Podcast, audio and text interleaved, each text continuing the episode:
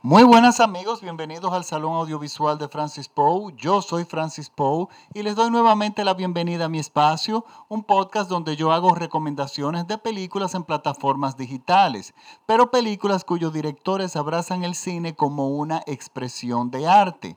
Esta semana les traigo una recomendación de la plataforma de Netflix. Es una película del año 2011 que se llama historia Infancia clandestina. Y es una película dirigida por Benjamín Ávila. Benjamín Ávila, protagonizada por Ernesto Alterio, Natalia Oreiro, César Troncoso, Teo Gutiérrez Moreno, Cristina Venegas y Mayana Neiva. Es una producción argentina. Miren, yo llego a esta película, estas son de las películas que están en Netflix y que no salen en los menús principales, son de las que hay que buscar.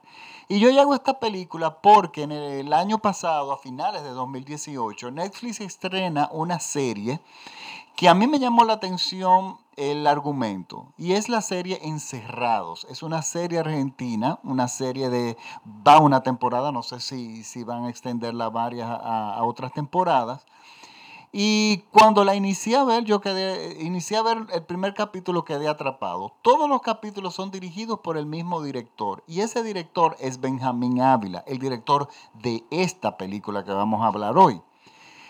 Benjamín Ávila en Encerrados, cada capítulo es diferente.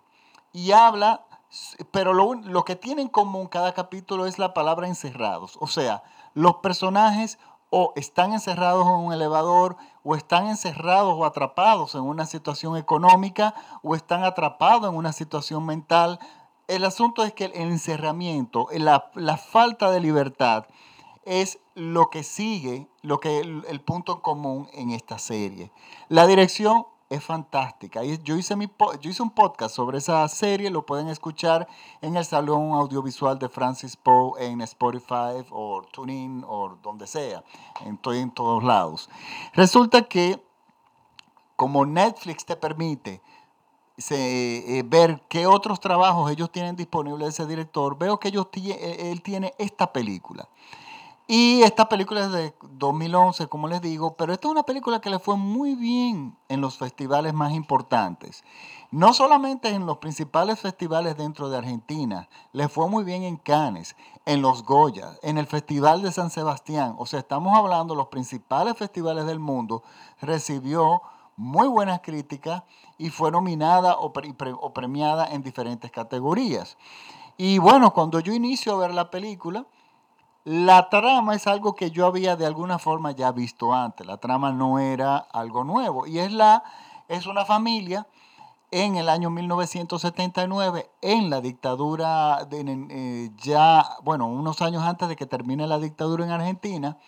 Esta familia son la resistencia. Han tomado las armas, pertenecen a una organización clandestina y viven al borde del peligro.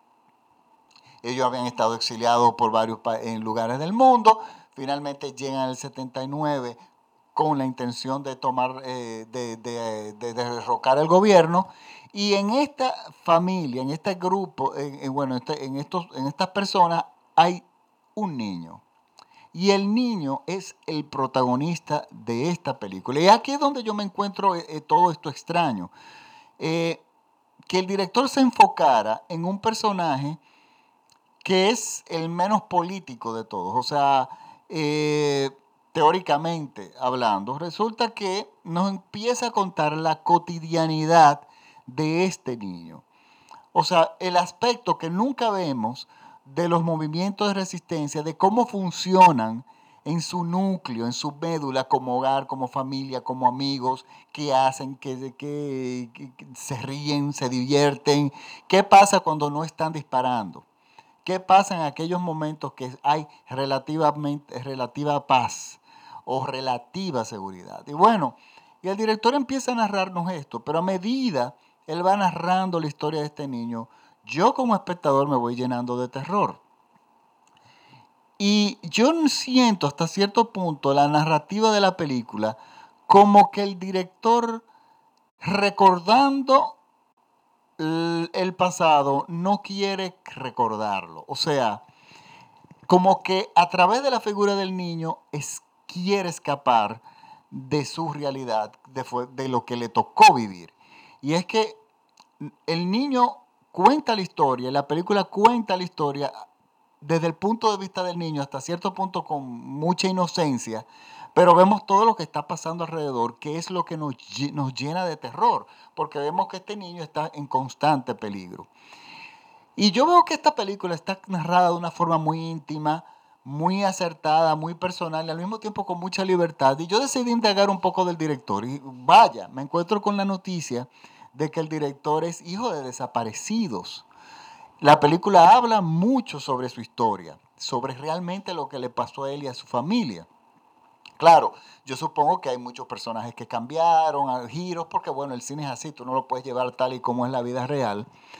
Pero bueno, me doy cuenta que es un, joven, bueno, que sufrió este trauma de la desaparición de sus padres en el año 1979. Yo, en el año 79, tenía la misma más o menos la edad que el director. Por lo tanto, eh, y aquí había en la República Dominicana, acabamos, en el 78 salimos de una segunda dictadura, que fue la dictadura de Joaquín Balaguer. Y entonces yo sí estaba más o menos familiarizado, me, me, conecté mucho con esa película, a pesar de que mi familia no estaba, no era parte en esa, en esa dictadura de la resistencia.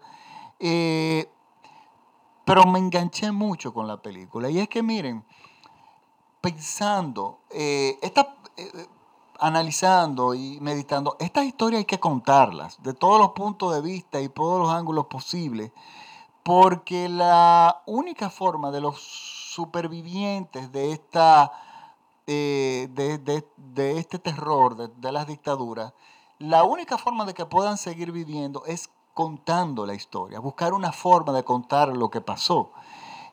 porque las dictaduras y los hechos relacionados con las dictaduras y los horrores eh, marcan muchísimo. Y me llegó mucho a la mente, mediante veo la película, que fue una especie como de testimonio o de desahogo del propio director, me llegó la, la historia de mi abuela. En el año, aquí, yo estoy en la República Dominicana, durante la década de los 50 hasta el 60 tuvimos una dictadura muy cruel, o sea, una dictadura de más de 30, bueno, de 30 años eh, de las más sangrientas de América, que fue la dictadura de Rafael Leonidas Trujillo, que se han hecho muchísimas películas de eso, de eso. Y resulta que mi abuela tenía un hermano que se había levantado en armas en, resistencia. Y mi abuelo, perdón, mi tío abuelo, eh, le hizo un atentado contra Trujillo, fallido. Se descubrió que fue él y él tuvo que escapar del país para no poder volver. Se quedó en Centro, llegó a Centroamérica y en Centroamérica se organizó para seguir luchando con las dictaduras porque había muchísimas en esa época. Y él se unió a un grupo que estaba eh, orquestando un atentado a Somoza. El atentado falló, mi tío abuelo fue atrapado, fue torturado, desmembrado, eh, una muerte terrible pero mi abuela nunca vio el cuerpo. No, nunca se supo de él durante muchísimo tiempo. Y él había quedado con mi abuela en el momento, en determinado momento, de la, eh, en, en, la década de los 50, cuando la dictadura, cuando él se veía en problemas, mi abuela dijo, si te ves en problemas, te voy a dejar la puerta de la trasera de la casa abierta, en la noche entras y yo al día siguiente te escondo. Y mi abuela, como nunca vio el cuerpo, eh, todas las noches siguió abriendo la puerta durante años. Y eso lo llegué yo a vivir y yo nací en el año 68. Entonces, las, los traumas de dictaduras y de horrores, eso marca. Y eso lo vemos aquí en, en este director, que esta necesidad de contar esa historia y de, de estar eh, atrapado en esta familia, eh, viviendo, existiendo en una forma clandestina, tratando de vivir una vida normal que por supuesto no es así.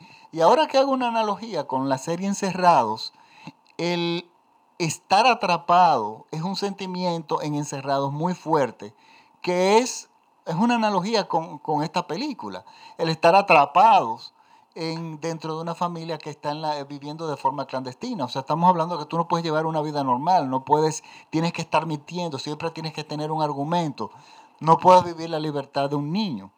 Y la película se torna terrible en ese sentido. Miren, es una película muy íntima, muy personal. No van a haber sangre, no van a haber eh, eh, torturas como muchísimas otras películas. La película, la inquietud no la causa ahí, la causa en su forma de, en su narrativa. Y miren, eh, algo que me encanta de la película es el inicio y el final.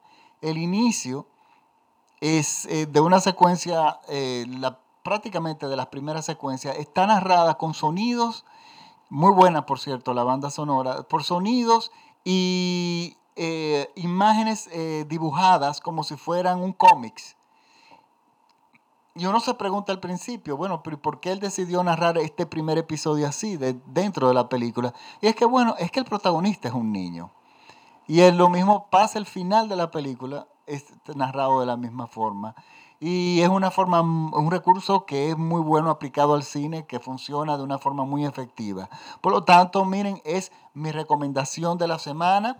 Recuérdense que la película se llama Infancia Clandestina, está en Netflix y está dirigida por Benjamín Ávila. Aprovechen y vean la serie Encerrados también, que es estupenda. Miren, eh, yo voy a colgar el acceso directo de la película en Netflix en mi página de Facebook, el Salón Audiovisual de Francis Poe.